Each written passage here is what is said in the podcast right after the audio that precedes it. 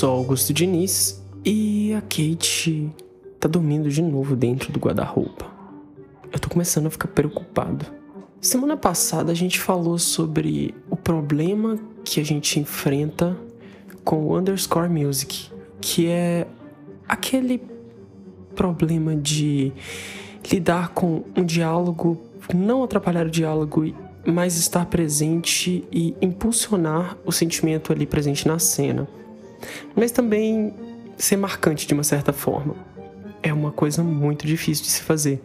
Mas existem outros problemas na trilha sonora aonde um compositor tem que enfrentar, como por exemplo, uma ambiência forte ou vários sons de foley ou uma briga de bar. Essas situações elas são cotidianas para um compositor, onde os efeitos especiais eles precisam estar presentes, eles não podem ser apagados pela música, mas ao mesmo tempo essa música precisa ser intensa para competir com esses efeitos especiais, mas não apagar eles. Por exemplo, o som de um soco não pode ser apagado pelo um som de uma percussão. O som da percussão ele pode impulsionar esse soco. Há uns dias atrás eu tava na live na Twitch que eu tô fazendo, Augusto com K, lá na Twitch. E enquanto eu conversava com o pessoal, eu tava fazendo uma trilha para uma cena do 007. E o Foley não tava tão bom. É... Essa cena era uma cena onde alguém tirou né, a trilha sonora original e deixou os Foleys, mas quando tirou a música também algum, alguns Foleys saiu e ficaram fracos. Enfim, é...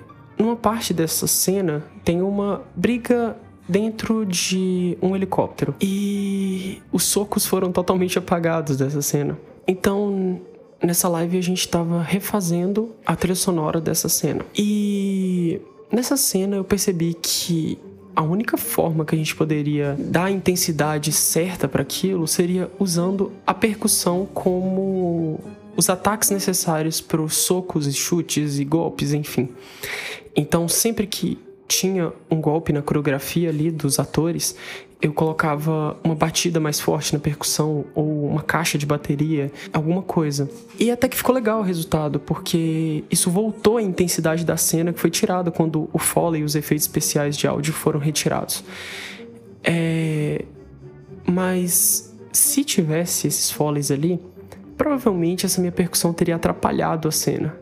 Teria deixado um pouco confuso, porque não são extremamente sincronizados igual um foley.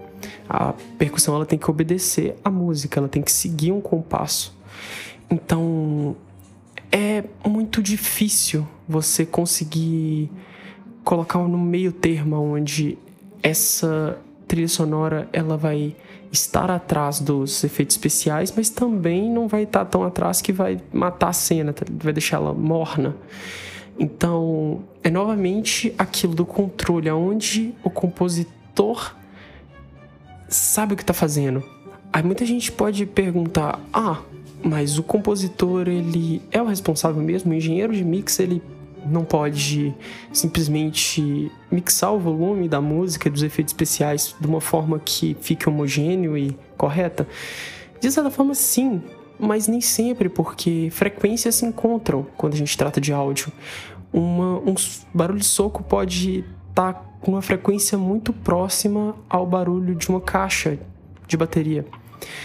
E isso acaba que também é um desafio muito grande da mixagem, tanto que existe um Oscar de mixagem de som, porque isso é um trabalho árduo, um trabalho difícil, esse controle mas, acima de tudo, o compositor ele precisa entregar um material que seja plausível, que seja possível colocar naquela cena de uma forma que vá funcionar. Mas também eu não falo aqui só de som de cena de ação, música em cena de ação. Eu também estou falando sobre ambiência, sobre o Foley no geral e como essas coisas devem funcionar.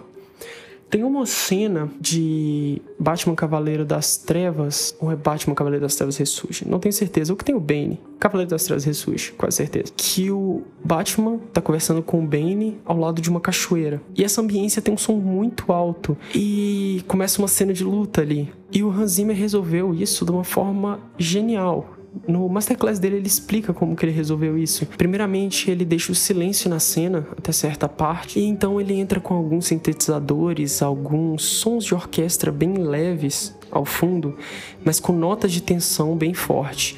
Sintetizadores bem graves na, nas frequências de sub-bass e tudo muito homogêneo e tudo muito leve, de certa forma, com notas muito fortes. Ou seja, essas tensões fazem com que a cena fique forte, mas de certa forma a música não interfere nesses efeitos especiais e nessa cena de ação específica e não atrapalha a ambiência que é tão importante deles estarem conversando e lutando do lado de uma cachoeira. Mas muitas vezes nessas cenas onde temos esse grande problema, existe a necessidade de colocar motivos específicos por motivos específicos, como em Avengers. Quando um novo Vingador entra em cena, é de costume eles tocarem o tema dos Vingadores, o leitmotiv dos Vingadores, que é aquele.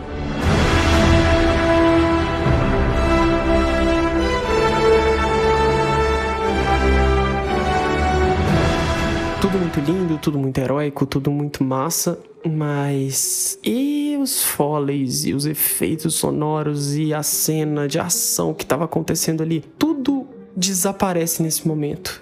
É uma técnica muito massa, certo? É muito usada em filmes de ação e em filmes que tem um leitmotiv tão marcante, mas é nesse momento que entra a mixagem real, porque a gente tem uma música não diegética, uma música totalmente não diegética, que ela simplesmente apaga todo e qualquer som que esteja acontecendo, qualquer ambiência, porque isso precisa do certo destaque. Então, é uma saída boa em filmes que tem muito muitos efeitos sonoros, muito foley e sons muito altos no geral. Mas isso não vai funcionar sempre, principalmente quando a gente não tá falando de um filme tão fantasioso quanto um filme de super-herói. E aqui a gente deu dois exemplos de filme de super-herói com técnicas extremamente opostas. E qual que é a saída do meio, ou seja, a forma mais controlada de fazer isso, mais equilibrada? Eu poderia dizer que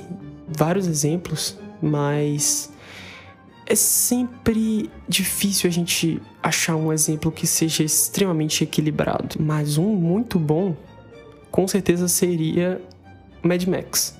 Mad Max é onde a gente tem tudo é muito alto, tudo é muito intenso. E no caso do Mad Max que eu tô falando é o último que saiu, Estrada da Fúria. E a trilha sonora do Junk Excel, ela é exatamente o que deveria ser. Ela é intensa, ela é forte, ela é briga de foice com os efeitos sonoros. Mas novamente a gente tem um caso aqui onde o equilíbrio é algo subjetivo, é algo uma questão de perspectiva, porque é tudo muito alto e é tudo intencionalmente muito alto. A gente tem a cena das, da perseguição de carro no deserto, onde a gente tem uma guitarra extremamente alta, explosões e percussão muito forte, mas tudo encaixa perfeitamente. A gente não tem uma batida de carro com uma explosão muito forte ao mesmo tempo que a gente tem um motivo importante ali. É tudo muito equilibrado. E talvez seja um momento onde a gente veja que o controle realmente é algo subjetivo, aonde a gente precisa saber o que colocar, onde colocar. Que é o que eu sempre digo, né?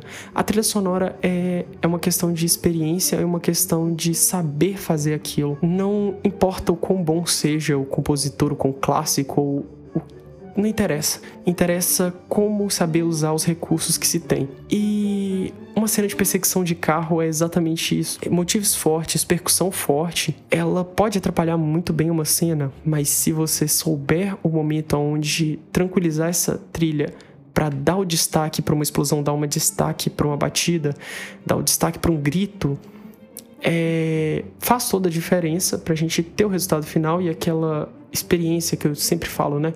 Aquela experiência boa de um, de um filme. E é isso.